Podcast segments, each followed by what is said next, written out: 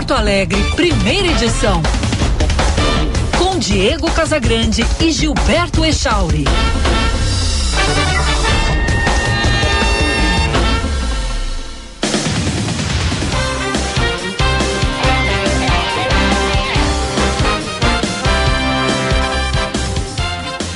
Nove trinta e quatro, bom dia, está no ar o Band News Porto Alegre, primeira edição, eu sou Diego Casagrande e junto com o Gilberto Echauri vou com você pela próxima uma hora, com informação, análise e opinião aqui no FM 99,3 do seu rádio, também pelo aplicativo Band Rádios para smartphones, tablets ou ainda pelo canal do YouTube que é Band RS e que tem som e imagem para você.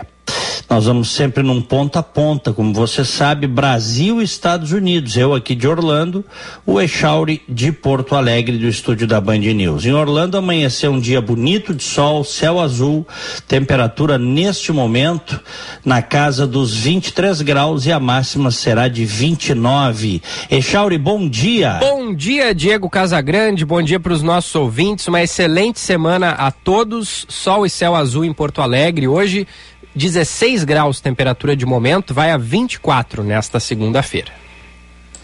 Abrimos o programa com as manchetes.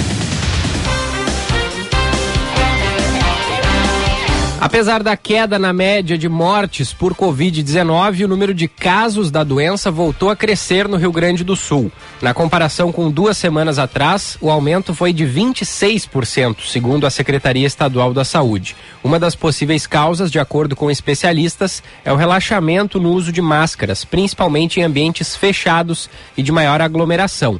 Já a quantidade de hospitalizações em leitos clínicos e de UTIs não apresentou variações significativas neste período.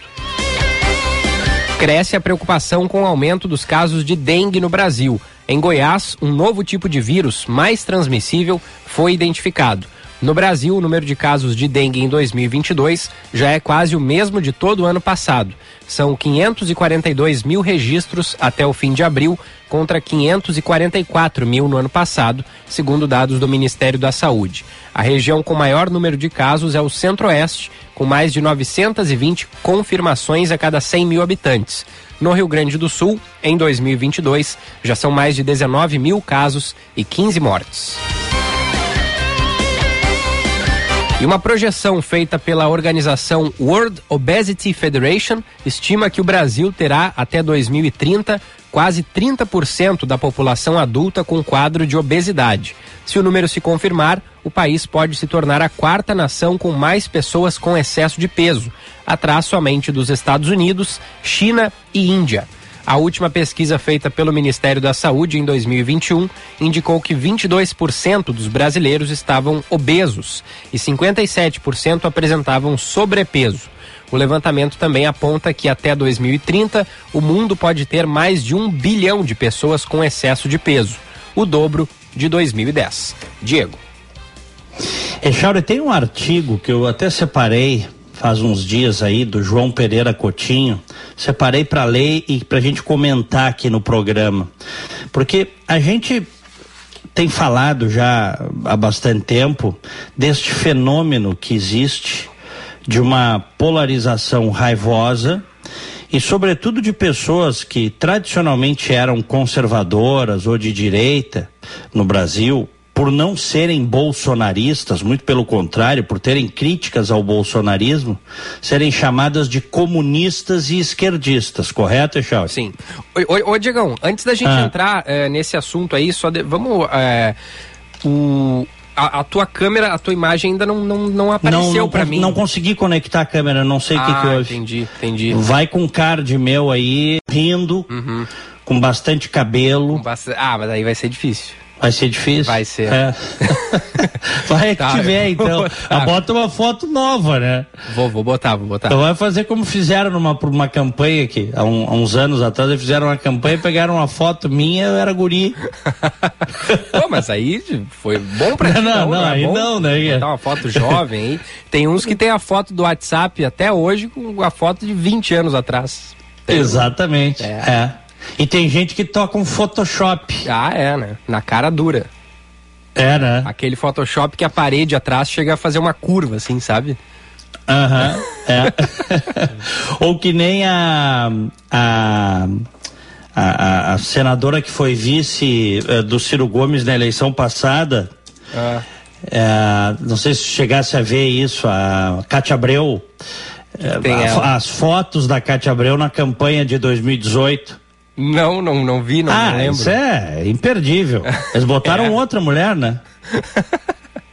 eu não vi essa. Eles fizeram a montagem, o Ciro e a Cátia Abreu. Uhum. Isso em 2018. E na época até foi bem comentado, porque, enfim, parecia um, uma boneca de porcelana. Os caras photoshoparam tanto negócio ali que. Ah, né, é, acontece. Quando é, se é. exagera. Quem quiser, coloque aí, Kátia, bote assim, Kátia Abreu, campanha 2018.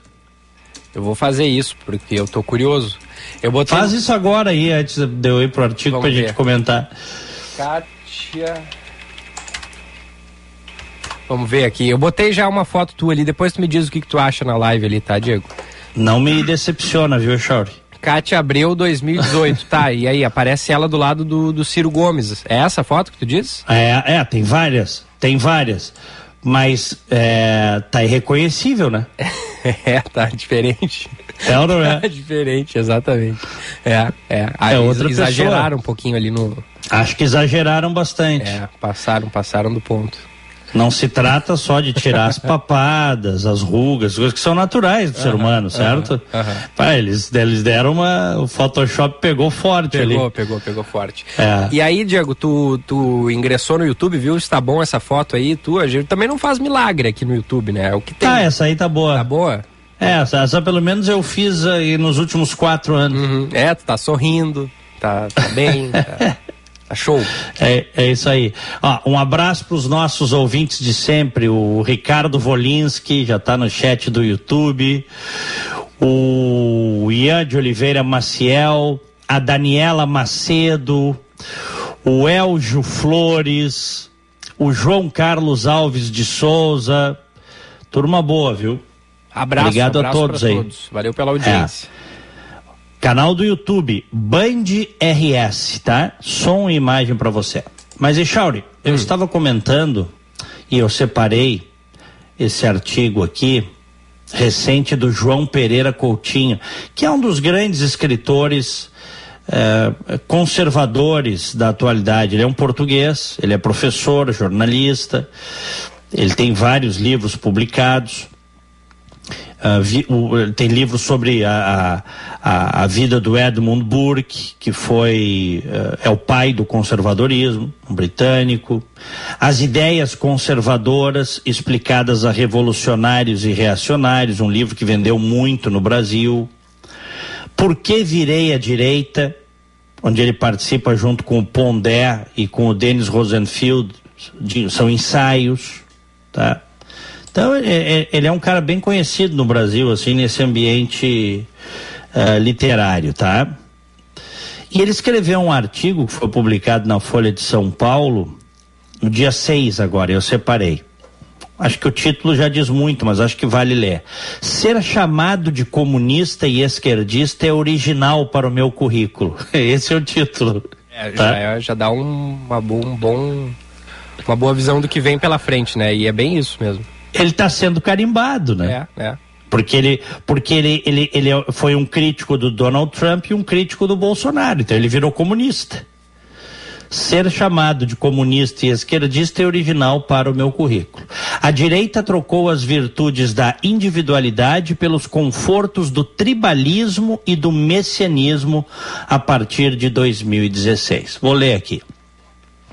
O extremismo político tomou conta do palco à esquerda e à direita. E eu confesso que ri com o um artigo de Colin Wright no jornal Wall Street Journal. Quanto ao autor, que ficou feliz quando Elon Musk compartilhou no Twitter o seu cartoon. Embora Colin tenha recebido hate mail em quantidades industriais.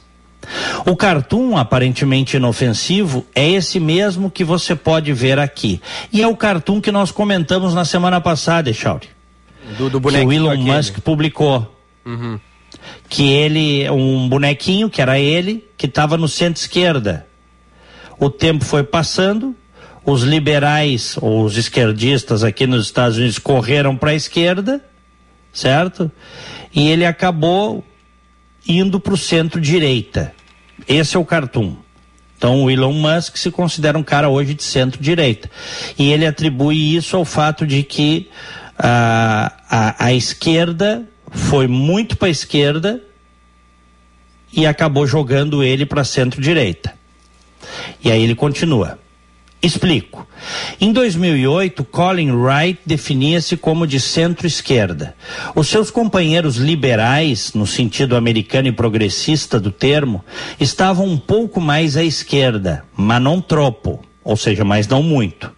As coisas começaram a mudar em 2012, quando os liberais começaram a correr para os extremos, arrastando o chão com eles. Colin, esse, ficou no mesmo lugar, com as mesmas ideias, mas agora estava muito próximo do centro.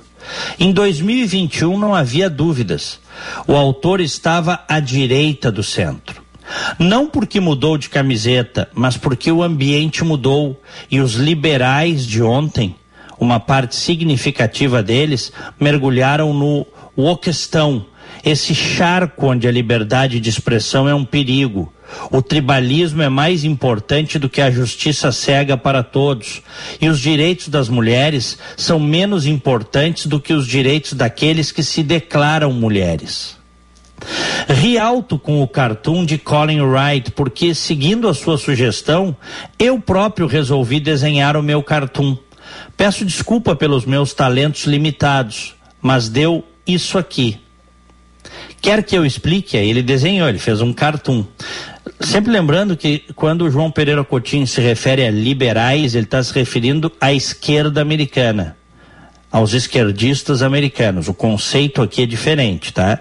Os liberals são os esquerdistas americanos. Quer que eu explique? Sempre fui um conservador liberal, para quem busca de perfeição política é uma quimera perigosa e a confiança cega na natureza humana é um erro epistemológico. Isso tem implicações. A recusa do radicalismo político, seja revolucionário ou reacionário, e a preferência por uma forma de governo limitada pela lei nunca me abandonaram. Como diz um ilustre colega meu, evocando a imagem de Ulisses e das sereias, quer um político bem atado ao mastro do navio e que ele não vá ceder aos encantos do abuso, da corrupção e da arrogância.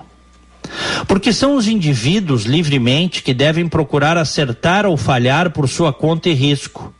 Nesse processo de busca da individualidade, as tradições têm um papel relevante não como imposição dogmática de valores ou condutas, mas como patrimônio que pode ajudar a construção de um caráter. Com a devida vênia ao filósofo, as tradições não são como uma língua. Convém entender as regras, embora isso nada nos diga sobre o conteúdo do que podemos ou devemos dizer. Fatalmente, tudo mudou em 2016 com a eleição de Donald Trump. Uma parte substancial da direita entregou-se a uma espécie de wokismo do avesso, trocando as virtudes da individualidade pelos confortos do tribalismo, do messianismo e da dogmática. É a mesma direita, aliás, que aparece regularmente no meu e-mail para me denunciar como esquerdista enrustido, falso conservador, globalista e até comunista, o que não deixa de ser uma originalidade no meu currículo. Essa turba voltou a emergir recentemente, depois de uma entrevista minha ao programa Roda Viva, para me acusar de todos os crimes ideológicos. Perdoo-lhes porque eles não sabem o que fazem. Nessas 45 primaveras, estive sempre no mesmo lugar. O que mudou foi o chão que pisamos. Artigo do João Pereira Coutinho, é. escritor, doutor em ciência política e um dos grandes conservadores da atualidade. Beleza, hein? É. É aquilo que a gente falava na semana passada, né? O, o, o, Bolsonaro e o Trump, eles foram fenômenos, né, Diego? Fenômenos especialmente digitais. Eles souberam usar muito bem a, a ferramenta digital e talvez tenham sido eleitos também por causa disso. Só que eles dividiram a direita, né? O é, Bolsonaro, é, e, principalmente. Eu, e há, muitos, há muitos questionamentos sobre o real conservadorismo, no sentido político, dessas duas figuras. É, é. É ou não é? Você espera que, que conservadores, em muitos aspectos, ajam diferente do que os caras agiram em muitos aspectos. Aceitar o resultado de eleição é uma das coisas do conservadorismo. O Edmund Burke lá atrás, aliás, o João Pereira Coutinho explica bem. O, o, o Edmund Burke era radicalmente contra uh, uh, processos revolucionários de qualquer ordem, Jorge. Porque ele viu o que aconteceu na Revolução Francesa. Né? É. E, e, e, você uh, uh, uh, detonar as já combalidas instituições das quais você faz parte, definitivamente, isso não é papel de conservador, isso é papel de revolucionário. Isso é uma roupa que entra bem na esquerda. Mas nesse sentido, houve uma cópia de ações por parte da direita da esquerda e vice-versa. Uhum ambos parecem ser, no atual momento, revolucionários, viu? Ambos. Nesse momento, me parece com, com mais força de, de manada à direita, certo? Uhum. Ou à extrema-direita, como queiram, do que a esquerda teve em outros tempos. Mas não que a esquerda seja muito melhor do que isso, não. Ela também é a sua maneira. Ontem eu estava vendo um vídeo do Lula se rasgando em elogios para o Hugo Chaves, como um grande democrata que salvou a América Latina. O cara que destruiu a Venezuela. O cara destruiu a Venezuela. O cara gerou um êxodo de milhões de pessoas para fora do seu país. Ele empobreceu o seu país criou uma ditadura perpétua no seu país, na Venezuela. Esse cara elogiado pelo Lula. Né? Que progressista é esse? Quer dizer, que homem conectado à, à liberdade é esse? Conectado com o bem-estar das pessoas, não é? Então você vai achar essas falhas essenciais na esquerda e na direita hoje. Né? Quando o João Pereira Coutinho fala em wokismo, é, é, tem, um, tem um artigo tá, que, muito interessante do Guilherme Valente sobre isso, que ele fala que o wokismo é uma crença, não é uma ideologia política. Tá? É, é, é, vamos dizer assim, é, é, é um efeito de manada, um sistema de crenças fanáticas, certo? E aí a gente entende bem, né? Por que, que o João Pereira Coutinho fala no artigo dele que ele foi dar uma entrevista uh, no, no Roda Viva e, e diz que nunca recebeu tanta mensagem sendo chamado de comunista e esquerdista. Uhum.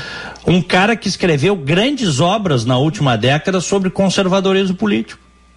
Mas para essa turba aí, para essa horda bárbara que acredita no messianismo político, que acredita em mitos, que acredita em salvadores da pátria, tudo aquilo que estiver fora do, do espectro dos salvadores da pátria, o cara que não lustrar as botas do salvador da pátria, que não acreditar nesse messianismo é de esquerda, é comunista, é vendido para a China, sabe-se lá o que, Charles. É. é. é. O, e, e, e, e é, é, o que a gente estava falando, né, Diego? O, falando aqui do, do cenário nacional, essa divisão, esse racha na, na direita faz com que tenha pessoas que sejam uh, todas elas de direita, mas uh, umas apoiam o presidente Bolsonaro, outras acreditam que ele não é o adequado. E a esquerda, por outro lado, ela continua unida, né? Continua a mesma esquerda que a gente já conhece, com o Lula representando, né? E talvez isso faça seja a razão pela qual o Lula está na frente, né? Porque o Lula a... só voltou, o Lula só voltou graças ao Bolsonaro. Claro que tem outros fatores, ele tem uma história no Brasil, ele teve um governo de oito anos onde ele pegou um boom, um crescimento econômico como não se via em 50 anos, ele pegou no governo dele, apesar de ter sido um governo podre, porco, corrupto, vagabundo que saqueou o dinheiro dos brasileiros, esse homem é lembrado por parcela significativa da sociedade brasileira como um homem que botou dinheiro no bolso das pessoas. Só que ele politicamente houve um momento em que ele estava morto e sepultado, que ele não teria chance de ganhar a eleição. Aí esse acelerado assumiu a presidência da República aí. E volta e meia alguém me pergunta, mas tu não vês nada de bom no governo? Todos os governos fazem coisas boas. Qualquer governo, por pior que seja, se tu for para a balança do bem e do mal, tu vais achar coisas boas, Echauro. Qualquer governo. É, é, é, curioso isso, porque é contraditório. Tu pegar governos, pegar governos genocidas que se estabeleceram em ditaduras ao longo do mundo, governos genocidas, olha o que eu estou dizendo. Tu vais achar pessoas dentro desses países saudosistas disso, porque uhum. tiveram vida boa, porque gostaram daquele momento. Pode um negócio desse? Pode. Pode, claro. Porque as pessoas não conseguem ver o todo do malefício que um determinado governo pode fazer, pode causar. Então, circunstancialmente, qualquer governo tem coisas boas, não é disso que nós estamos falando. Nós estamos falando no todo, uma visão global de um governo. Tem apreço pela democracia, respeita as minorias, respeita os direitos individuais, é reformista, seus líderes não são corruptos, não acredita em messianismo e culto à personalidade. Essas coisas têm que ser levadas em conta. Quando você analisa um governo? É, é, essa é a questão. Então, voltando, o, o Lula estava morto e sepultado politicamente. Até porque teve preso, corrupto, condenado. Repito, repito para quem quiser ouvir, criou um dos governos mais vagabundos e corruptos da história. Certo? Então, ele teve preso, ele teve mais de 500 dias preso. Ele volta justamente pelas falhas e, e, e pelas coisas grotescas do atual governo. Do atual governo. Aí o pessoal diz assim: ah, o Supremo soltou o Lula. É verdade. O Supremo fez uma ginástica gigantesca, nunca vista antes na história, para dizer que o local onde o Lula foi julgado desde o início, Curitiba, não podia ser, certo? E depois ainda tacou-lhe uma su suspeição no, no magistrado de primeira instância, no magistrado original, originário, melhor dizendo, certo? Só que quem é que apoiou isso, se não o atual presidente? Quem é que botou na Procuradoria-Geral da República um homem contra a Lava Jato, o Augusto Aras? Quem é que indicou pessoas para o Supremo contrárias à Operação Lava Jato? Como é que está sendo, como é que estão sendo os votos do Cássio Nunes Marques, hein, Echauri? Todos contra a Lava Jato, Echauri. Uhum, uhum. É engraçado, né, que os bolsominions agora, esses fanatizados, os bolsonaristas, isso é curioso, prestem bem atenção no que eu vou dizer. Eles exaltaram agora recentemente o Cássio Nunes Marques sobre o voto que deu para absolver o Daniel Silveira, correto? Sim. Mas eles não falam um pio nos votos que o Cássio está dando na segunda turma para destruir a Lava Jato. Todos os votos contra a Operação Lava Jato. Cara colocado pelo mito lá pelo Jair Bolsonaro lá.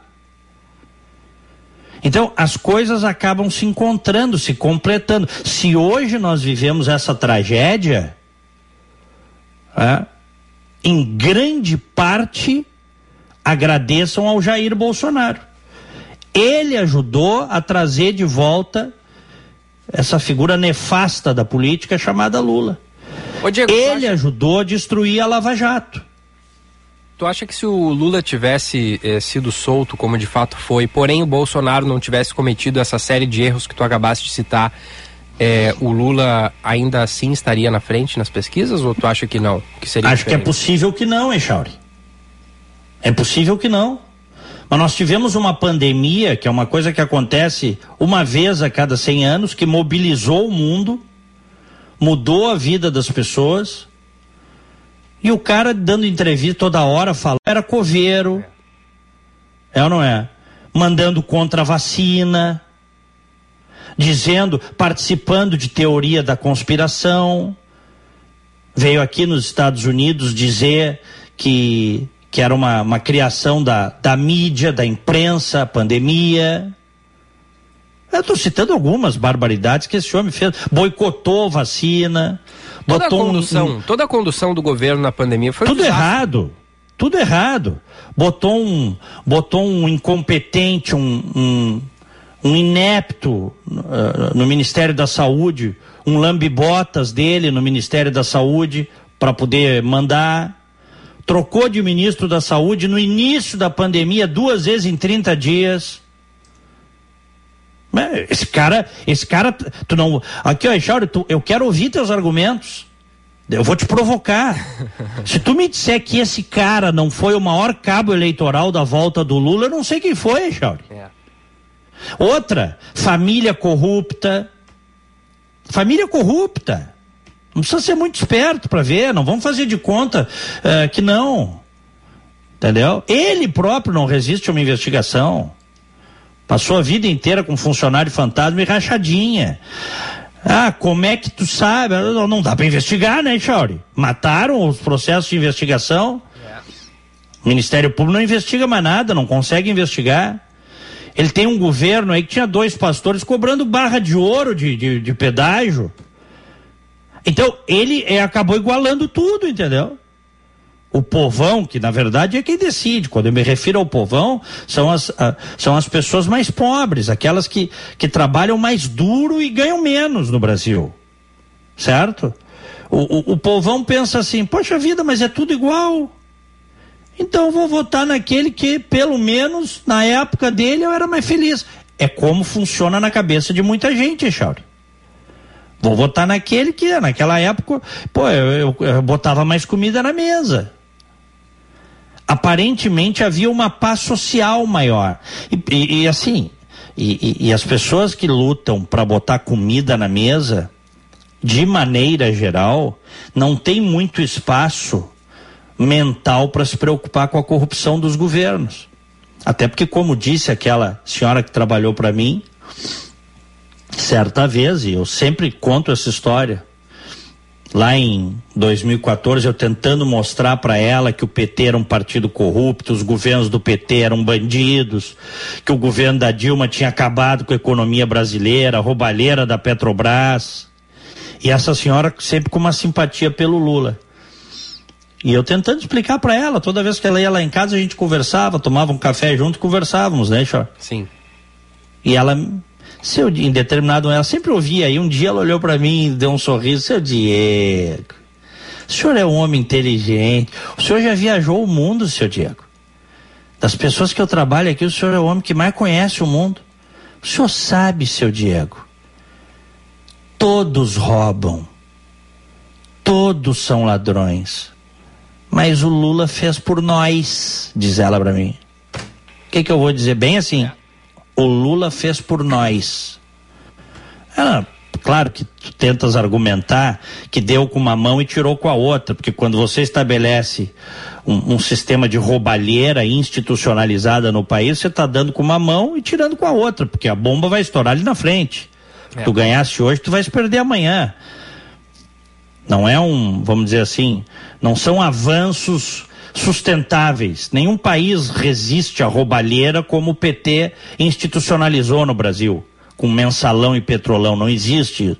Mas aí, só que eu não, não consigo atingir esse nível de, de racionalização. Porque a pessoa está trabalhando para comer, Chauri. Claro. Está na sobrevivência, entendeu? É aquele negócio, né, Diego? O brasileiro pobre, infelizmente o brasileiro pobre é a maioria, né, no, no, país, ele não tá nem aí se o Lula foi corrupto, se o Lula foi preso, se o STF é, prendeu e depois mandou soltar, se o Moro, isso e aquilo. Ele vai lembrar do Lula como o cara que botou comida na mesa na época que era presidente, vai fazer uma associação, ó, o mesmo cara que lá em 2002, 2003 fez eu comer carne e que eu não comia, dizendo que picanha, que tinha um negócio do Lula dizendo que picanha tinha. ia ser é, que, o, que, o, brasileiro ia deixar de comer guisado e ia comer picanha. Ele vai lembrar dessa época, vai ver, ó, o cara tá aí de novo, vou votar nele. Pronto. É. Ele não tá muito interessado se ele se ele teve preso e se foi condenado, descondenado. é uma coisa mais, mais simples, é uma visão simplista, né? O que de fato põe comida na mesa. É isso aí. É, uh, o, o, Lula no ano passado fez um tweet que eu lembro que ele disse alguma coisa tipo assim: vocês não sabem a alegria que eu tinha de ver um peão falando que ia comer picanha no churrasco. Uhum. certo? Claro que todas essas conquistas, entre aspas, né? Depois elas, elas caíram por terra, porque a roubalheira institucionalizada que gerou um descontrole na economia e depois o governo Dilma, que do ponto de vista que, que era, vamos lembrar, quem botou a Dilma lá foi o Lula. Se o Lula tivesse pego o Raul Ponte, que foi prefeito de Porto Alegre, lembra do Raul Ponte? Lembro, lembro, lembro. e dito, ó, esse é o meu, esse é o meu candidato. Tinha ganho a eleição em 2010. Ele botou a Dilma.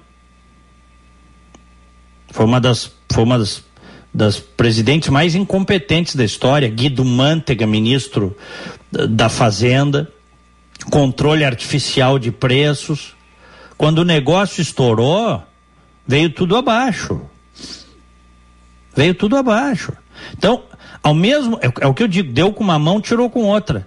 Ao mesmo tempo em que tem a sua parcela de responsabilidade pelo, né, uh, pelo eventual, o eventual crescimento da época e acesso das pessoas, tem também a sua responsabilidade pelo desmoronamento disso tudo. Mas está aí de novo. Está aí. É, rivalizando com o Bolsonaro. O, o Lula sabe o que ele fez no verão passado. Ele sabe. A gente sabe o que ele fez, a gente sabe quem ele é e ele também sabe mais do que ninguém. Aliás, tem um vídeo, não sei se chegasse a ver um, um vídeo do Ciro Gomes, Echauri, hum. falando do Lula. Ah, tem vários, né? Não, não, mas é, é um é um mais recente em que ele.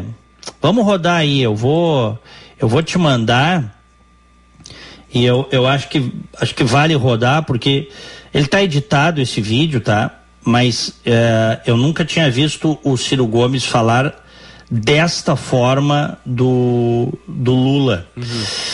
É, eu vinha dizendo que a separação do Ciro Gomes do Lula era nada além do que circunstancial, né? Porque ele sempre foi ligado ao PT e ao lulismo. Foi ministro deles, né? Sim. Foi ministro da integração nacional. Enchia a bola do Lula sempre tal mas do jeito que ele se refere ao Lula, das coisas que ele está falando, da honra, do caráter do Lula, eu acho que se tornou irreconciliável, viu? Mesmo que ele queira, acho que o Ciro Gomes nunca mais volta para o seio do PT. Acho eu. Acho eu. Tá na mão. Pegou aí, Chauri? Sim. Vamos rodar então esse, esse áudio do candidato à presidência pelo PDT, o Ciro Gomes. Mas o Lula não está nada bem. Para quem o conhece, é preocupante o nível de bobagem que ele tem falado todo dia, toda semana. Mas isso eu acredito que é um misto de arrogância com uma profunda, profundíssima mágoa do povo brasileiro, que talvez nem ele lucidamente saiba porque ele imagina que o povo brasileiro devia ter descido em Curitiba e quebrado tudo e sabe trazido ele para o poder. Ele disse isso agora recentemente que como um órgão consultor, consultivo da ONU declarou a suspeição do Moro, que o que devia acontecer no Brasil era anular a eleição do Bolsonaro e devolver o poder para ele. Ou seja, eu não sei onde é que ele leu essa Constituição, mas é a Constituição da cabeça dele. Uhum. Então, uma prepotência, uma arrogância que, na verdade, revela uma fragilidade muito, muito séria. 580 dias de cadeia, eu acho que não fazem, não, acho não, não fazem bem a ninguém. Tanto mais uma pessoa que se considerava inocente, porque ele genuinamente acha que ter distribuído a, a, a turma roubar eh, que ter recebido favores, privilégios, milhões de reais de palestras que não, que fez de Araque, ele sabe que, que fez de Araque. Isso tudo não é corrupção na cabeça do Lula, porque para ele corrupção é só dos outros. Aliás, para ele e para o PT. Corrupção que interessa, que tem que ser denunciada, é só dos outros. A que eles fazem é tudo causa revolucionária, numa ética completamente podre que deu nisso que daí. Eu acho que ele está muito nessa de chutar o balde, sabe? Dizer o seguinte, ou me entregam o poder incondicionalmente, porque ele disse nessa entrevista, inacreditável, que as pessoas têm que votar nele sem saber o que ele vai fazer em matéria de economia. Tá nessa Porque entrevista da revista Time. A mesma coisa, isso é o volume de bobagem que ele está falando, mas veja, é muito grave um candidato dizer assim, olha, você eleitor, vote em mim e eu só vou lhe dizer o que eu vou fazer depois que eu for eleito. Isso é a síntese de coisas muito graves, muito graves, que é o, o charlatanismo não é, do caudilismo demagógico sul-americano, que está aí no, na Venezuela destruindo, que está em Cuba, que está na Nicarágua, que são regimes que ele admira muito e que eu abomino, né? Mas quer dizer também que ele está fazendo compromissos clandestinos, como eu sei que está. Ele anunciou que vai manter a diretoria do Banco Central do Bolsonaro. Manter a diretoria do Banco Central do Bolsonaro, dizendo que o povo brasileiro tem que votar contra o Bolsonaro, como se o Bolsonaro fosse a encarnação do Satanás é? e não um político que ele, Lula, levou ao poder pelas imprudências da corrupção, pela crise econômica que produziu, porque as pessoas não votaram no Bolsonaro, porque o Bolsonaro apresentou uma grande obra. As pessoas não votaram 70% do povo de São Paulo, do Rio de Janeiro, de Minas Gerais, do Rio Grande do Sul, nosso povo, nosso amado povo, nosso querido, amado, respeitado povo, 70%, meu irmão, votou no Bolsonaro. Não foi porque o Bolsonaro tinha uma obra, nem tinha um projeto para o Brasil. Nosso povo votou magoado com toda a razão, enganou-se, foi enganado, mas votou magoado. É, é um discurso para se desprender, né? De, de, de, de das raízes que, que, que, ele teve no, no, do governo Lula. Se desprender em definitivo, é, né? É, é. É. Porque está falando uh, verdades, né? Qual o objetivo do Ciro Gomes, eu não sei, mas está falando verdades. Só ouvi verdades ali, viu? Uhum. Nesse Só ouvi verdades ali. Há, há, quem diga que o Ciro Gomes ainda tem chance de decolar. Ele tem aí nas pesquisas 8, 7, 9%, não passou da barreira dos 10%. É um homem historicamente centro-esquerda, certo? Tem uma característica também discursiva um pouco populista. Há quem diga que o Ciro Gomes tem chance de decolar. Eu não sei se isso pode acontecer, viu? Eu acho que a esquerda vai a esquerda vai no Lula. Principalmente que hoje ela tem um motivo para isso, viu, Echauri? Uh, que é tirar o Bolsonaro. Claro. Que é isso que o Bolsonaro conseguiu fazer no Brasil em relação a quem não é bolsonarista. É, tem as pessoas contra ele. Por isso que tu pega, ele é presidente da República e nas pesquisas ele tem 30%, 32, 31. Não passa disso. Esse é o voto dele consolidado hoje, né? Uhum. Esse é o voto dele. Claro que o cara sempre cresce no segundo turno, mas as pesquisas apontam, em todas as projeções de segundo turno ele perde. Ah, isso pode mudar? Claro que pode mudar. Sempre pode mudar. Pesquisa é retrato de momento. Eu sei que é um, é um bordão, mas é isso aí. Retrato de momento. Até a eleição pode mudar. Nós estamos agora em maio, né? Início de maio. Maio, junho, julho, agosto, setembro é início de outubro, então nós temos cinco meses para eleição. Uhum. Esse áudio aí do Ciro Gomes é interessante para as pessoas refletirem, porque o Ciro Gomes ele se coloca como um antibolsonarista ferrenho, mas também hoje ele se coloca já, esse áudio aí ficou claro, essa entrevista que ele deu para a Rede TV há alguns dias, como um antilulista ferrenho. Né? Ele está tentando se colocar, achar o caminho que seria o caminho da terceira via. E que eu, eu vinha dizendo, né? Que o Ciro Gomes não é terceira via porque ele tem ligações históricas com o PT. Terceira via teria que ser alguém desprendido de ambos, né? Petismo e bolsonarismo. E é o que ele está querendo fazer. É o que ele está querendo fazer. Ele está trabalhando o seu discurso nesse sentido. É.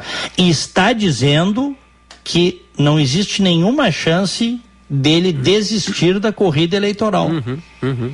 Ele vem dizendo isso, porque o pessoal está dizendo. Ah, Ciro, desiste, desiste, porque a polarização está aí. É, ele disse, não, se tem coisa que não vai acontecer, eu desistir. É.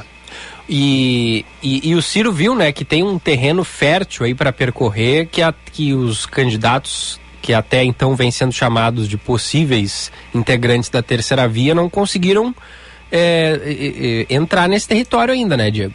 O, ah, sim. O, o, Dória não decola, o Moro uhum. diz que ia, mas não foi, e a Simone Tebet também não, o Eduardo Leite tentou ir e não vai. Então o Ciro está vendo que tem um terreno fértil ali para ele tem que conseguir chegar nesse terreno, né? Se ele realmente conseguir botar na cabeça do eleitor que ele sim é a alternativa, que não seja Lula ou Bolsonaro, ele tem um, ele tem potencial, né? Tem potencial. É verdade. É, pode. Em eleição tudo pode acontecer. Em, a, a, existem coisas que são improváveis, mas podem acontecer, né? Uhum. É. A gente nunca pode esquecer da eleição do Germano Rigoto. É, ele estava lá. A eleição do Germano Rigoto em 2002 no Rio Grande do Sul. Quem apostasse no Rigoto era dado como louco. Ninguém apostou. A não ser ele e talvez meia dúzia de, de amigos. O Rigoto que é um grande cara, um jeito bacana. Gosto muito dele. Mas ele tinha 1%, 2% quando começou a campanha eleitoral. E havia uma polarização gigantesca entre Brito e Tarso Genro. Pensa em polarização, Echauri.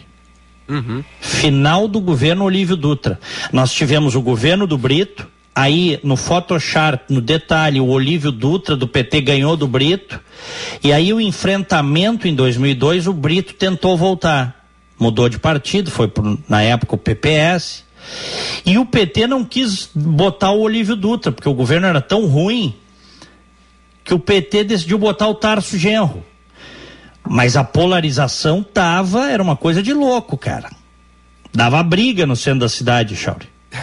eu imagino, eu imagino. Brito e Tarso Genro. E no meio da campanha começou a aparecer aquele sujeito com um discurso de pacificação. Uma diferença em relação aos que tentam se colocar como terceira via hoje e que eu noto em relação ao Germano Rigoto de 2002. Ele não criticava fortemente os dois principais oponentes, tá? Ele se apresentava como alternativa sem criticar fortemente, até pela característica dele, né? não, não fazer críticas pessoais, críticas mais contundentes. Daqui a pouco o eleitor começou a olhar aquele sujeito, tinha sido deputado federal, um bom parlamentar, uma história, vinha da Serra Gaúcha tal. Começaram a olhar para ele e daqui a pouco ele foi pro segundo turno, tirou o Brito do segundo turno, enfrentou o Tarso Genro e ganhou a eleição. É, é isso. É. Tarso Genro viria ganhar ali adiante, né? Depois, mas. Ganhou em 2010, é. né? É. 2010 o Tarso Genro ganhou a eleição. Duas eleições depois, mas. É. é. Mas sim, é, o, o Rigoto não. De, depois, entre o Rigoto e o Tarso Genro, quem, quem foi? Quem é que se elegeu ali em 2006? Ieda. Ah, foi a Ieda, exatamente. Bem lembrado. É. é que também foi uma surpresa, viu? Uhum. A Ieda foi uma surpresa. O Rigoto não se reelegeu, se imaginava que viria o PT, que o PT teria guardado forças para voltar em 2006. O Rigoto não tentou a reeleição em 2006? Tentou. Tentou? Tentou não conseguiu. É. É. Perdeu para perdeu para Ieda, acabou acabou não indo nem para segundo turno, porque o eleitor naquela eleição de 2006 foi uma coisa interessante, tá? Ele tentou fazer um movimento baseado nas pesquisas eleitorais para mandar o Rigoto e a Ieda para segundo turno. Certo? Uhum. E nesse elevador de sobe um, tira voto de um, bota voto no outro, a Ieda vinha subindo, o eleitor do Rigoto calibrou. Quando eu digo eleitor, estou numa massa de milhares, milhões de pessoas, tá? As pessoas observaram a Ieda subindo e pensaram assim, tava tudo meio embolado, podia embolar tudo. E o Rigoto e a Ieda pro segundo turno. E aí o muito eleitor do Rigoto acabou fazendo voto útil na Ieda para tirar o PT do segundo turno. Só que tirou o voto demais do Rigoto e o Rigoto não foi para o segundo turno. Pra tu ver como é, são as coisas. É, né? São as movimentações interessantes é. que acontecem perto da, da eleição, né? O, é. Sobre o Ciro Gomes, o Matheus Santos de Viamão diz: Não vou votar no Ciro por dois motivos. Primeiro, acho que ele é tão agressivo como o Bolsonaro é. Segundo, não concordo com o tipo de governo que ele acredita. E aí o Fabrício é, pergunta: Diego, você tem alguma opinião de um cenário do Ciro presidente? Abração, sou ouvinte assíduo. Um grande abraço. Olha, eu vejo o Ciro, enfim, conhecendo o Ciro dos últimos 20 anos, eu, eu, te confesso que o Ciro lá dos anos 90 tinha muito a minha simpatia, tá? Uhum. Aquele Ciro lá dos anos 90.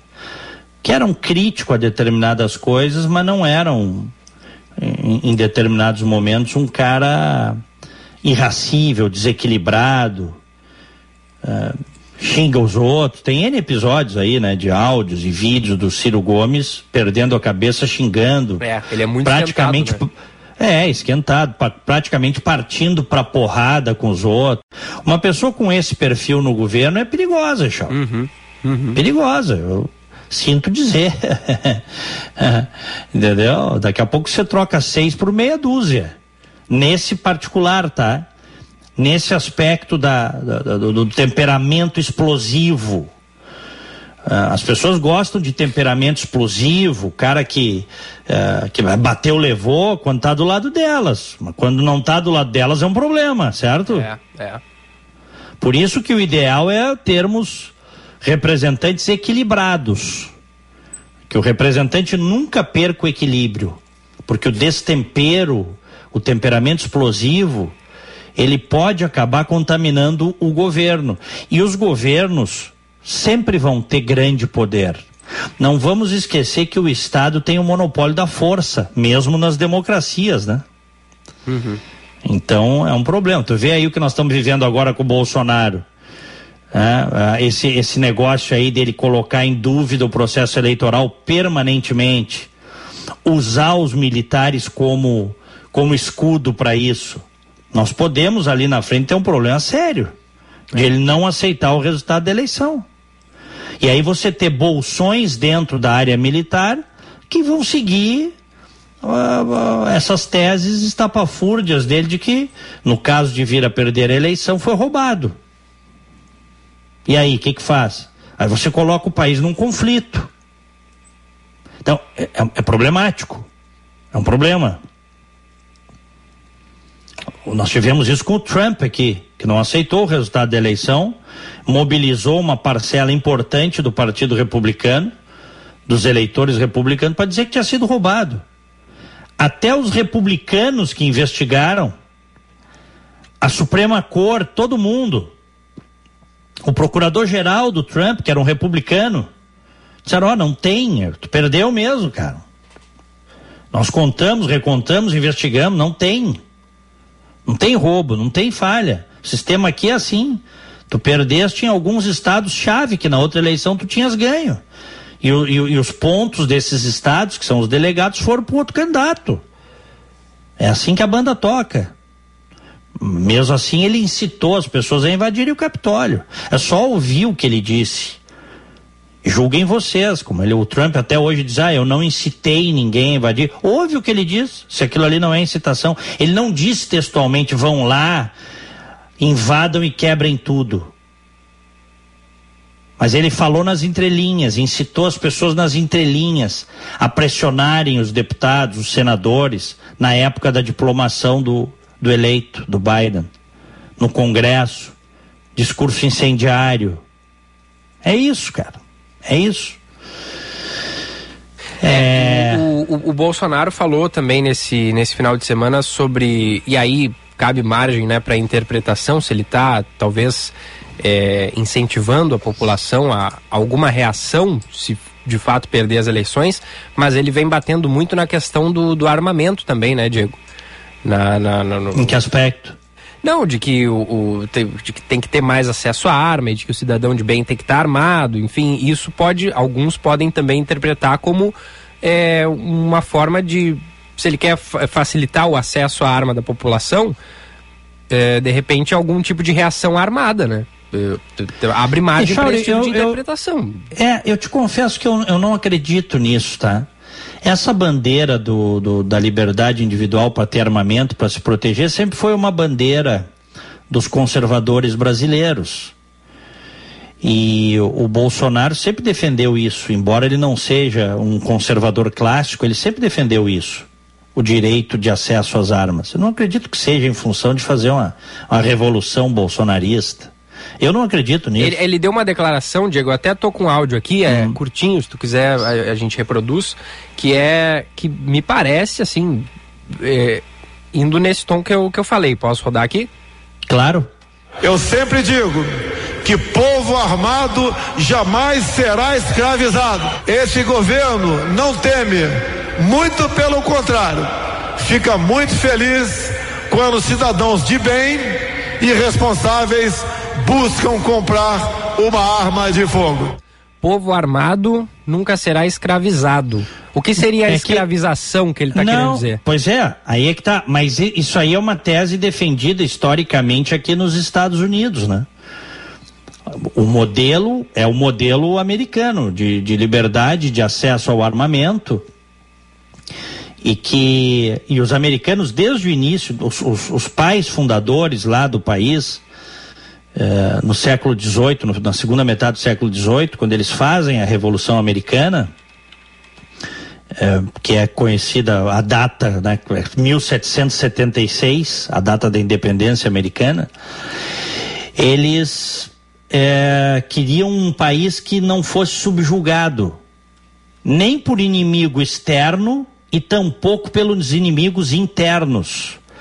Eles discutiram muito isso. Alguém que fosse se alçar ah, a, a, a, uma posição de imperador, entendeu, Echauri? Uhum. Alguém que fosse subjugar os demais, um governo tirânico internamente.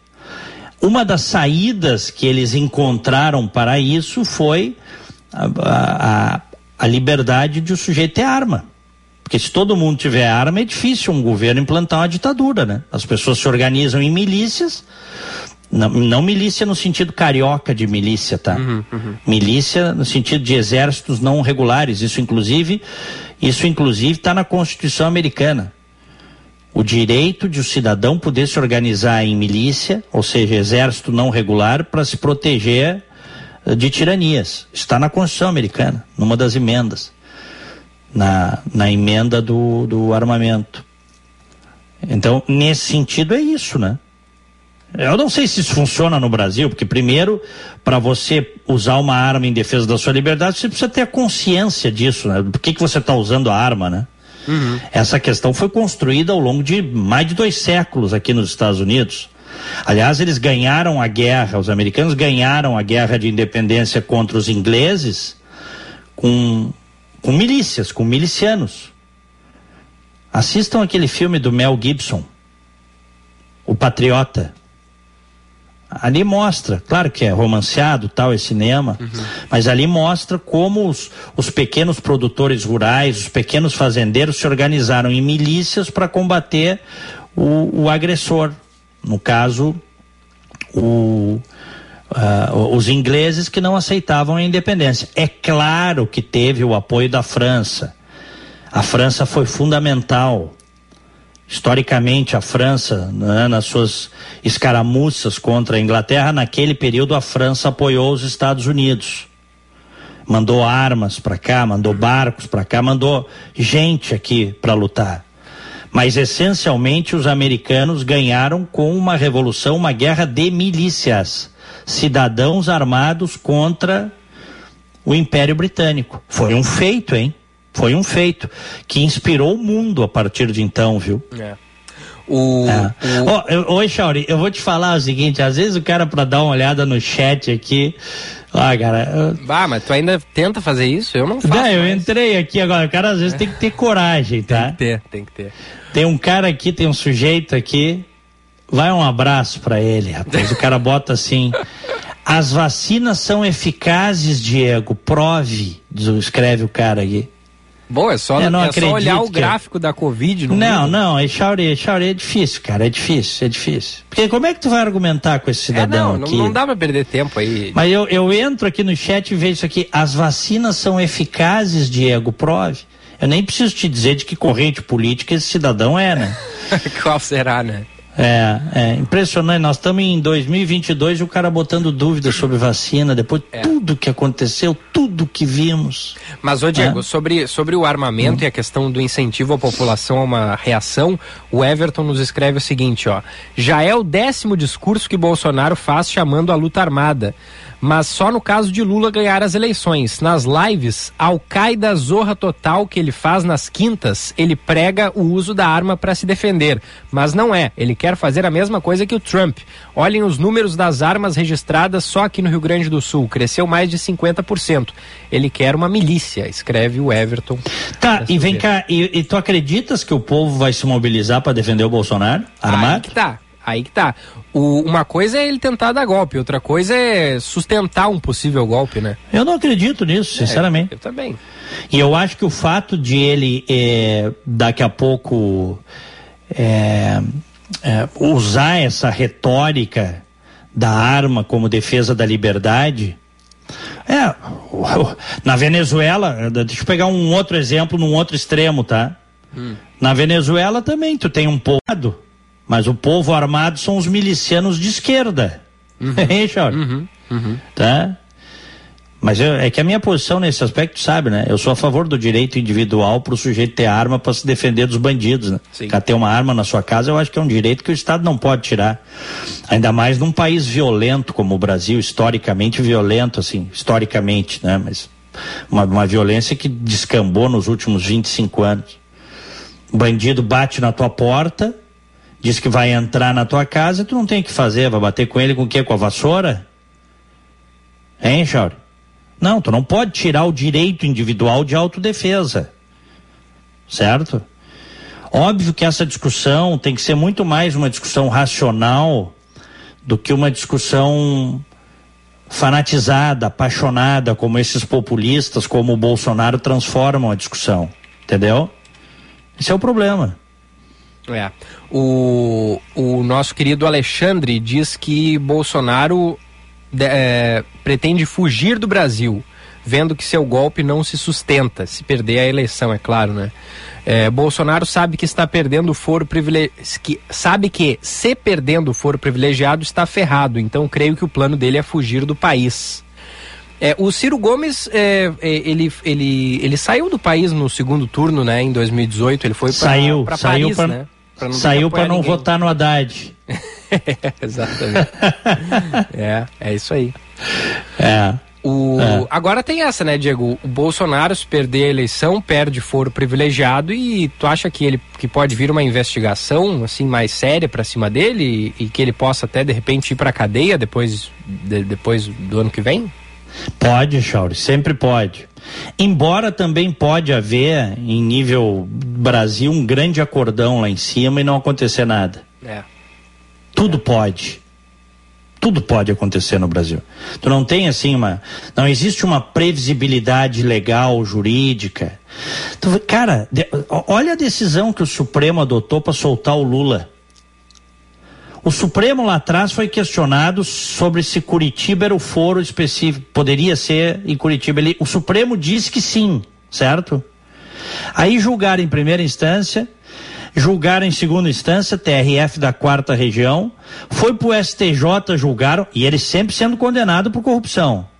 Aí quando foi pro STF, o STF, a onda mudou, o vento mudou, o STF, por um voto, ó, um voto de diferença, disse o seguinte: o, o lugar não podia ser Curitiba. depois de quase, depois de quase, sei lá eu, cara, oito, sete, oito anos, o, o STF que tinha dito que podia ser Curitiba, vem e diz não pode ser Curitiba. É? É. É mais ou menos assim, tu tirar um campeonato Tu tira um campeonato de um time que ganhou um campeonato anos depois, porque diz que o jogo não podia ter sido feito na arena onde foi, ou no estádio onde foi. Hein? Sendo que esse mesmo tribunal lá atrás diz, não pode ser. Então é uma palhaçada. Não tem como tu acreditar em alguma coisa. Então tudo pode acontecer, inclusive nada. É. Agora, se houver uma investigação séria, eu digo assim, se a justiça efetivamente, na minha opinião, funcionasse, uh, Lula e Bolsonaro ambos estariam enrascados, viu, Echauri? Por questões é. éticas. Uhum. Ambos. Ambos. Claro, tem uma questão de escala. Tem o cara que rouba de. Falando em tese agora, tá? Falando do roubo em si. Tem cara que rouba de caminhão e tem cara que rouba de balde. É roubo igual, não é roubo? É, roubo. Não é imoralidade igual? É, né? É. É isso aí. Muito bem. Tem um que entrou aqui no, no chat. O chat é divertido, mas o cara tem que cuidar porque. É, o cara disse assim: passei por rádio de Porto Alegre para ouvir alguma coisa e acabei achando uma rádio petista. Adeus, até nunca mais mortadelas. é a nossa que ele tá falando. É, claro. Só que é mentira dele, porque toda semana ele aparece aqui. Aham, aham.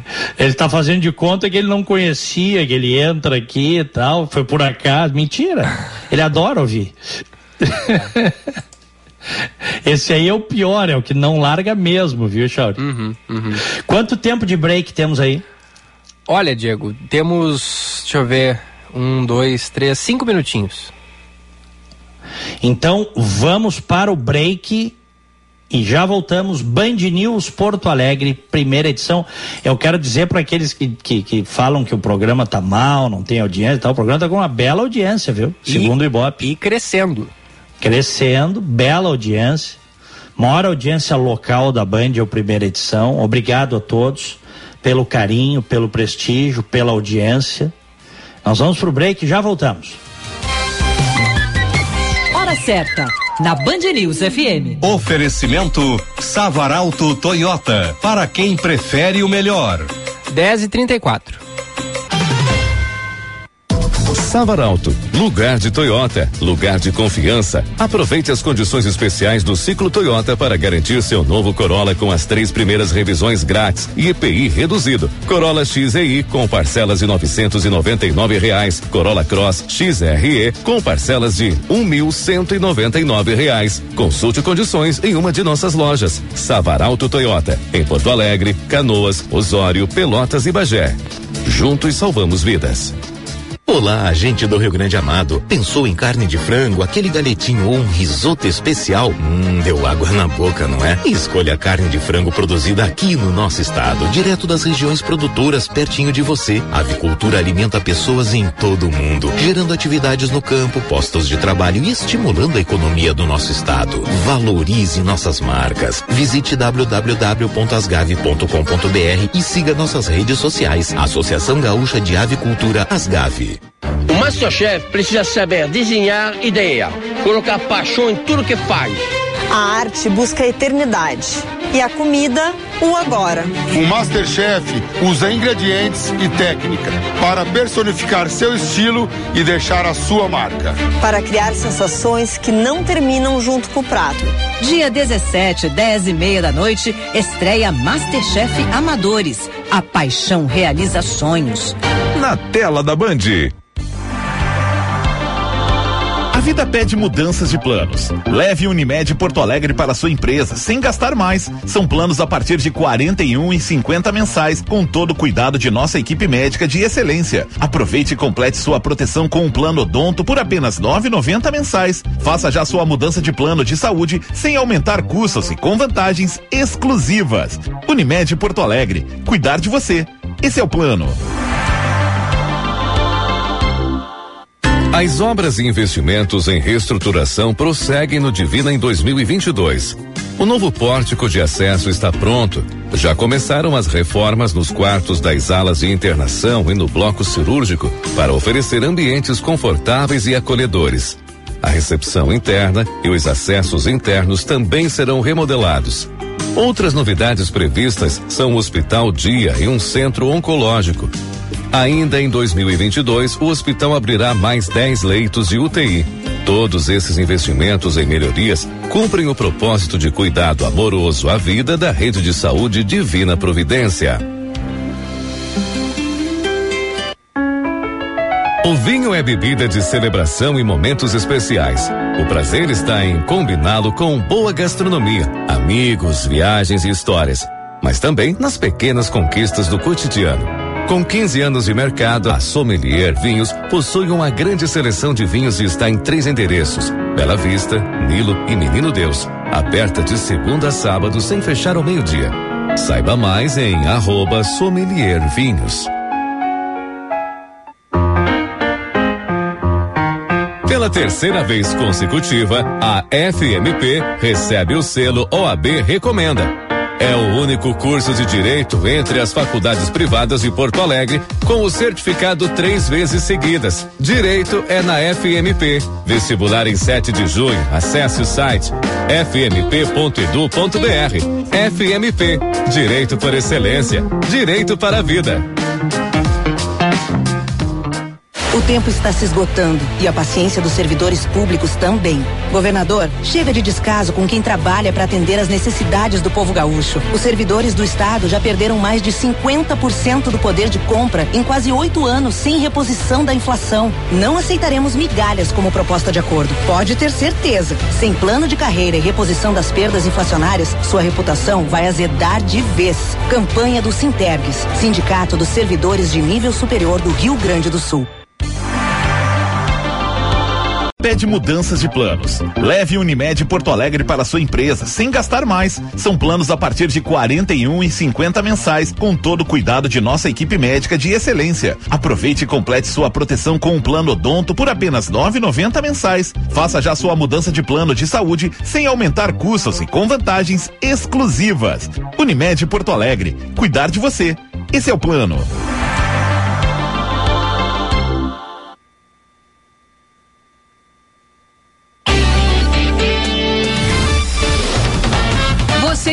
Ouvindo Band News Porto Alegre, primeira edição.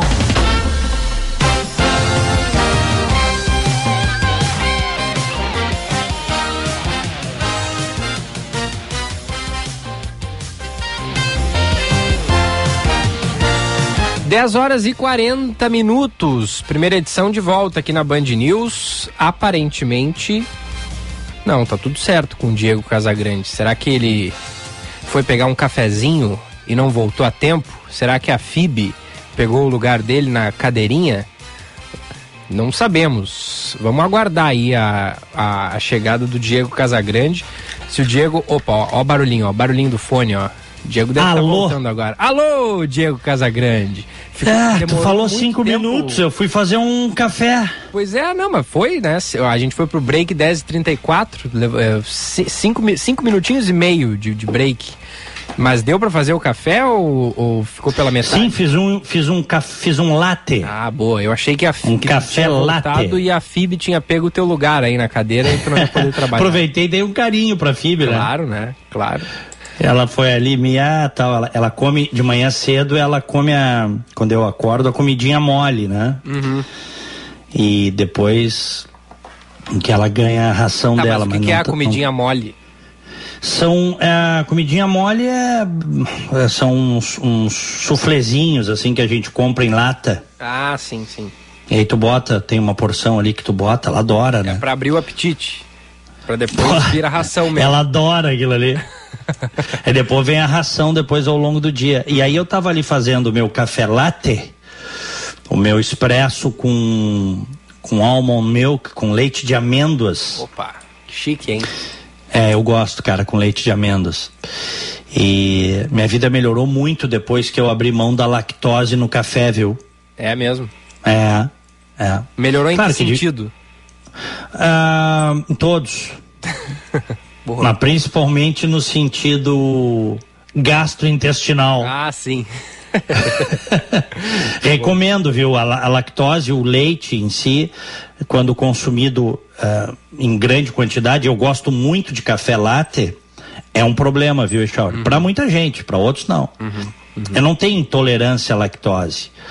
Tem gente que tem, mas eu te confesso que a, acho que a vida melhorou. Dizem, né, que o consumo da lactose em excesso gera inflamações no organismo, tal. Sim. Já vi médicos falando nisso. É, é.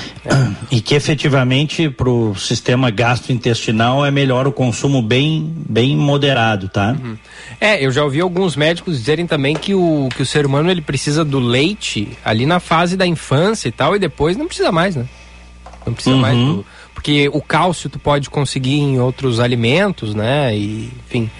É, que ele é, ele é importante mesmo assim na, na, na fase inicial da vida e depois não Tanto é que outros mamíferos é, é, não, não, não bebem leite né, ao longo da vida sem ser na, na sua. enquanto são filhotes, né, Diego? É verdade, bem observado. É.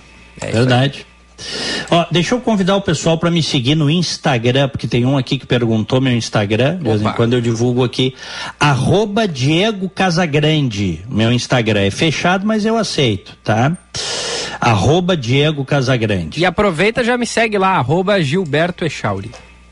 O famoso Gilberto Echauri.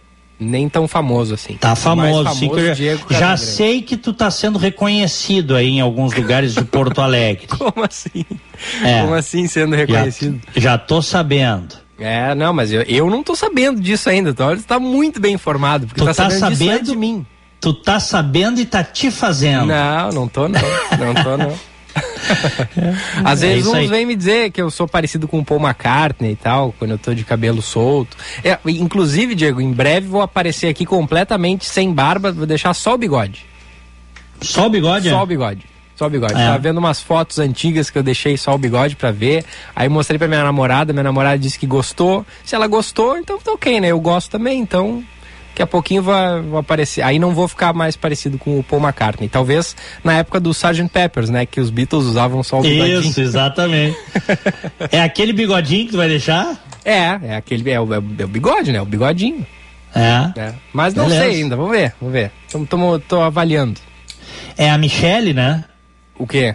A tua namorada? Caroline. Caroline, não é Michelle, Caroline. perdão. Caroline. Michelle é a do Bolsonaro.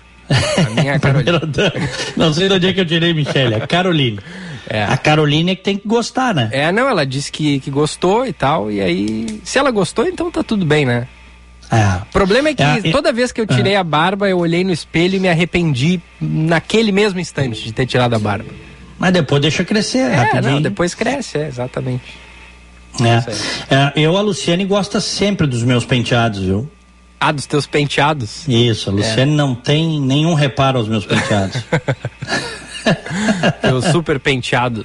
Tá bonito teu penteado atual, Diego. Obrigado. Bom, são 10 e 45 Opa. 24 graus aqui em Orlando. E em Porto Alegre, 17 graus. Já tá quase no fim da minha participação. Falasse demais hoje no programa, Falei demais, né? É, eu tô é. falando muito.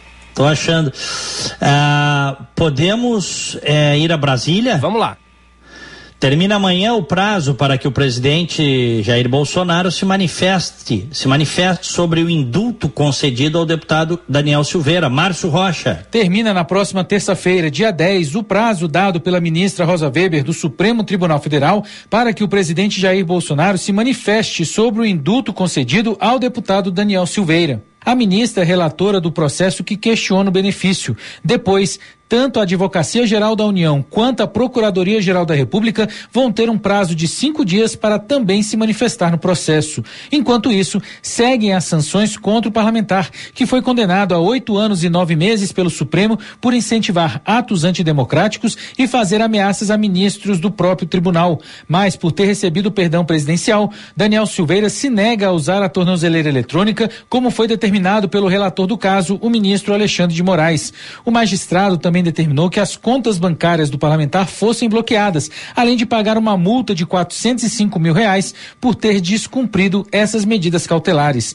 O advogado de defesa do parlamentar, Paulo César Rodrigues de Faria, afirmou que, devido ao indulto, não houve qualquer descumprimento e que o parlamentar pediu para substituir o acessório, mas que Alexandre de Moraes negou todos os pedidos. Em nenhuma das manifestações, o ministro atendeu os pedidos da defesa. Desde o dia 2 de abril, nós estamos pedindo, requerendo a imediata substituição do equipamento. E nós vamos tomar todas as medidas cabíveis, porque Daniel Silveira não descumpriu nenhuma medida cautelar. Por causa da polêmica envolvendo o assunto, o presidente do Congresso, o senador Rodrigo Pacheco, lembrou que o parlamento pode trabalhar para deixar os critérios para a concessão do indulto mais claros. O que o Congresso Nacional pode fazer nesse momento não é sustar o decreto nesse caso concreto, porque, repito, constitucionalmente não cabe o projeto de decreto legislativo nesse sentido mas pode aprimorar aprimorar a legislação para evitar que acontecimentos dessa natureza e atentados à democracia,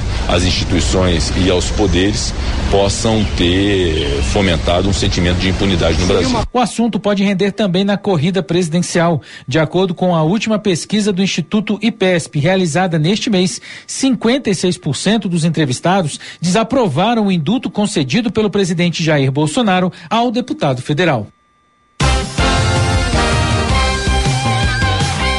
10 e 48 continuamos com a reportagem agora, reportagem caseira do Rio Grande do Sul, nosso repórter Juan Romero.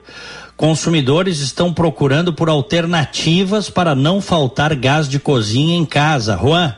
O botijão grande de 13 quilos que a dona Elisandra de Vargas tem na cozinha está vazio. Ela que é diarista e mora em casa com três filhos, não tem dinheiro para pagar 130 reais pela troca. A alternativa que ela teve para conseguir levar em frente esta situação foi comprar um menor, de 2 quilos, por 35 reais. Tem que comprar comida ou comprar o gás, que os dois não dá, né? E aí tô sem água, tô sem luz, e essa é a minha situação, com três crianças. Dói dói, não é brincadeira, é só para quem passa. Com a alta do preço do gás de cozinha, a procura pelos botijões menores aumentou. O preço médio do tradicional, segundo o levantamento da Agência Nacional do Petróleo, chega a R$ 115,82 centavos em Porto Alegre. Em uma revenda consultada pela reportagem da Rádio Bandeirantes, em Porto Alegre, o de 8 quilos sai 50 reais mais barato do que o tradicional. A procura por ele cresceu 30% desde o ano passado. Uma alternativa encontrada por muitas famílias para não ficar sem gás, mas que precisa ser encarada com cuidado pelos consumidores. Segundo o levantamento realizado pelo Sindicato dos Revendedores de Gás do Rio Grande do Sul, por exemplo, os consumidores que compram os botijões menores pagam em média três reais a mais por quilo de gás. Comportamento que a crise acaba forçando os consumidores a adotar, segundo o que relata a economista da Universidade Federal do Rio Grande do Sul, Wendy Carraro. O poder de compra diminuiu. A inflação faz isso. Então as pessoas têm que. O que, que elas têm que fazer? Tem que se ajustar ainda mais. Eu não, não consigo comprar mais 13 quilos. Eu vou comprar de 8, mesmo que eu pague mais pelo quilo do, do gás. A aposentada e dona de casa Ana Maria Martins compra com frequência o botijão tradicional, de 13 quilos. Mas para conseguir fazer a compra, ela parcela em duas ou até três vezes o valor. Depende do que eu gasto no mês. Porque às vezes eu gasto com remédio da farmácia, que está muito caro também. Então, às vezes, o dinheiro é pouco, eu tenho que parcelar. É difícil, mas o que a gente vai fazer, né? Além do gás de cozinha, outros valores que assustam são os da cesta básica na capital gaúcha. Em comparação com o levantamento de março, abril teve alta de 6,34% no valor dos 13 produtos da cesta, chegando aos 780 reais e 86 centavos, valor recorde para a cidade, ficando apenas atrás de São Paulo e Florianópolis. Os produtos que puxaram a alta foram a batata, o leite integral, a farinha de trigo, o pão francês e o feijão preto. A pesquisa indicou ainda que o salário mínimo necessário para a manutenção de uma família de pelo menos quatro pessoas deveria ser de mais de setecentos reais, cinco vezes maior do que o mínimo de doze reais em abril de 2022. 951, vamos com um bom dia? Bom dia, no Band News Porto Alegre, primeira edição. Aniversariantes de hoje, um grande abraço para Isabel Ferrari, jornalista querida, foi minha colega, um abraço para Isabel Ferrari, o Cláudio Duarte, grande Claudião, a Daniela Rosa, aniversariando hoje, a Kátia Botelha, a Gi Furtado e o Guilherme Bianchi. Ontem fizeram aniversário a Vanessa Bonen Carus, o Enio Casagrande, grande Enio, o Alberto Meneghetti, Tatiana Calil, Marice Fronchetti, Célio Lewandowski, Ana Maria Esquisse, que foi minha professora, Ana Esquisse, e a Denise Buller, também a Roberta Rigo Dalcin, doutora Roberta, lá da Unimed, um abraço para ela. e a Andrea Nigelstein. Parabéns. Me associo, meu parabéns de hoje vai pro meu querido irmão Roberto Echauri. Felicidades, parabéns, beijo, saúde, tudo de bom. E hoje tem churrasquinho lá na casa dele. Parabéns pro Cláudio Duarte, Claudião tá de aniversário também, Michele Quadros e o Felipe Rodrigues Teles. Parabéns. E ontem de aniversário a Amanda Guimarães o, e o Paulo Adler. Felicidades. Um abraço para ti, Chauri. Abração, Diego. Até amanhã. Abraço para ti, abraço para os ouvintes. Uma excelente, maravilhosa, abençoada semana a todos. Fiquem com Deus. Tchau.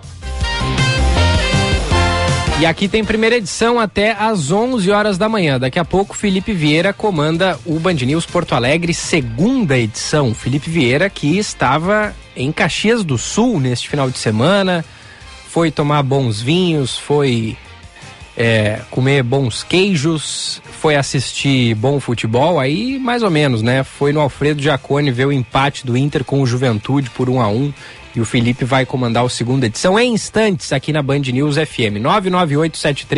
998730993 é o nosso canal de interatividade.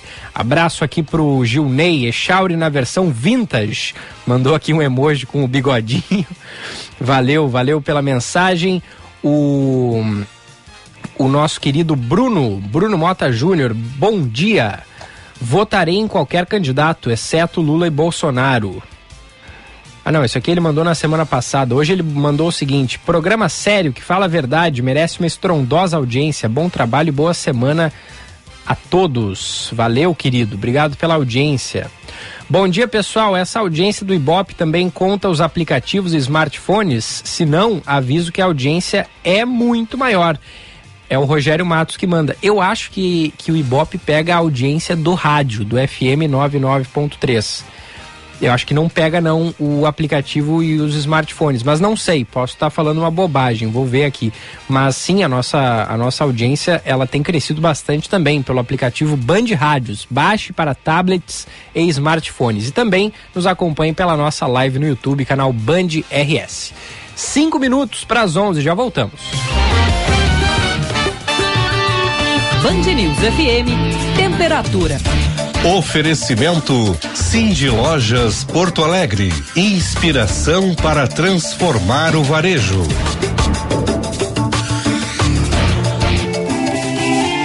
A FBV é o maior evento do varejo no Brasil. Três dias de palestras, networking, inovação, tendências e tecnologia. É o varejo sem fronteiras. Você vai ficar de fora dessa? Faça já sua inscrição Inscreva-se em feirabrasileiradovarejo.com.br. Aedes, aqui tu não te cria.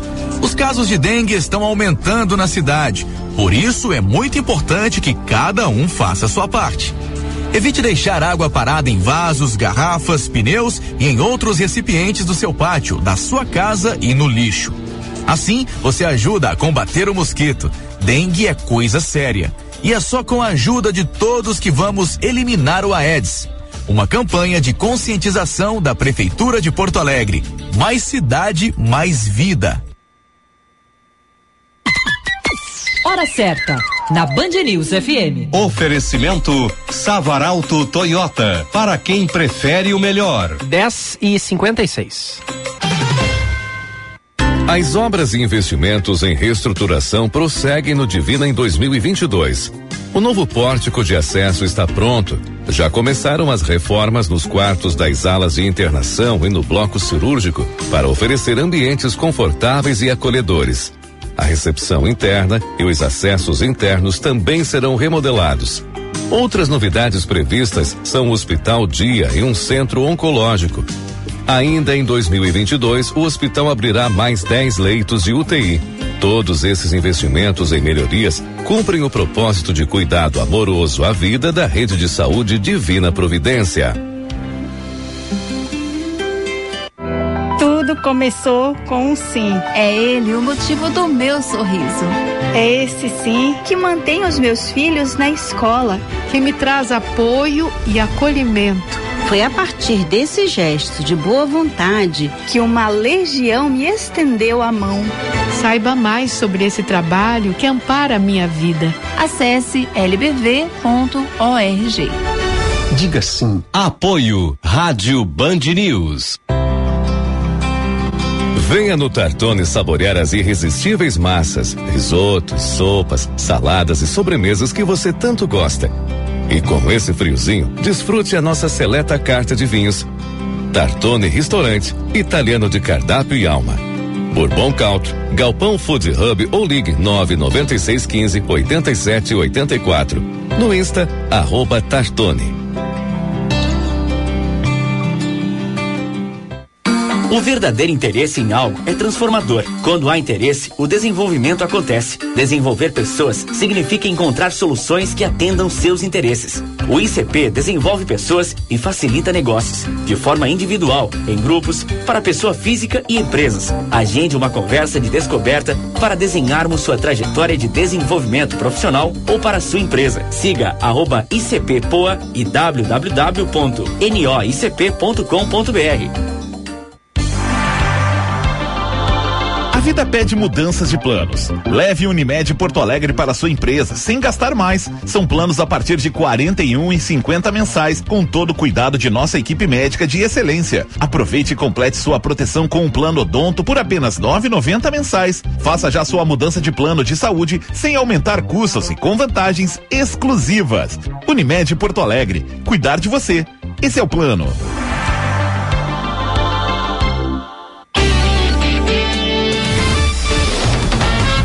Você está ouvindo Band News Porto Alegre, primeira edição.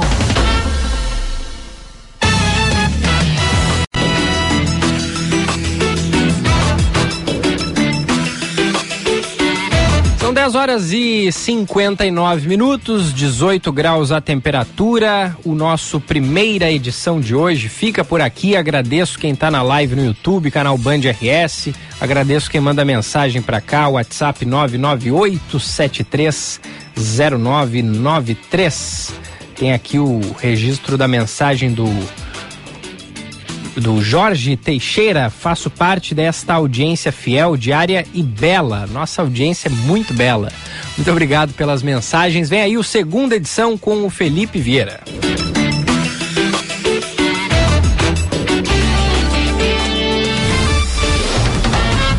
Você ouviu Band News Porto Alegre, primeira edição.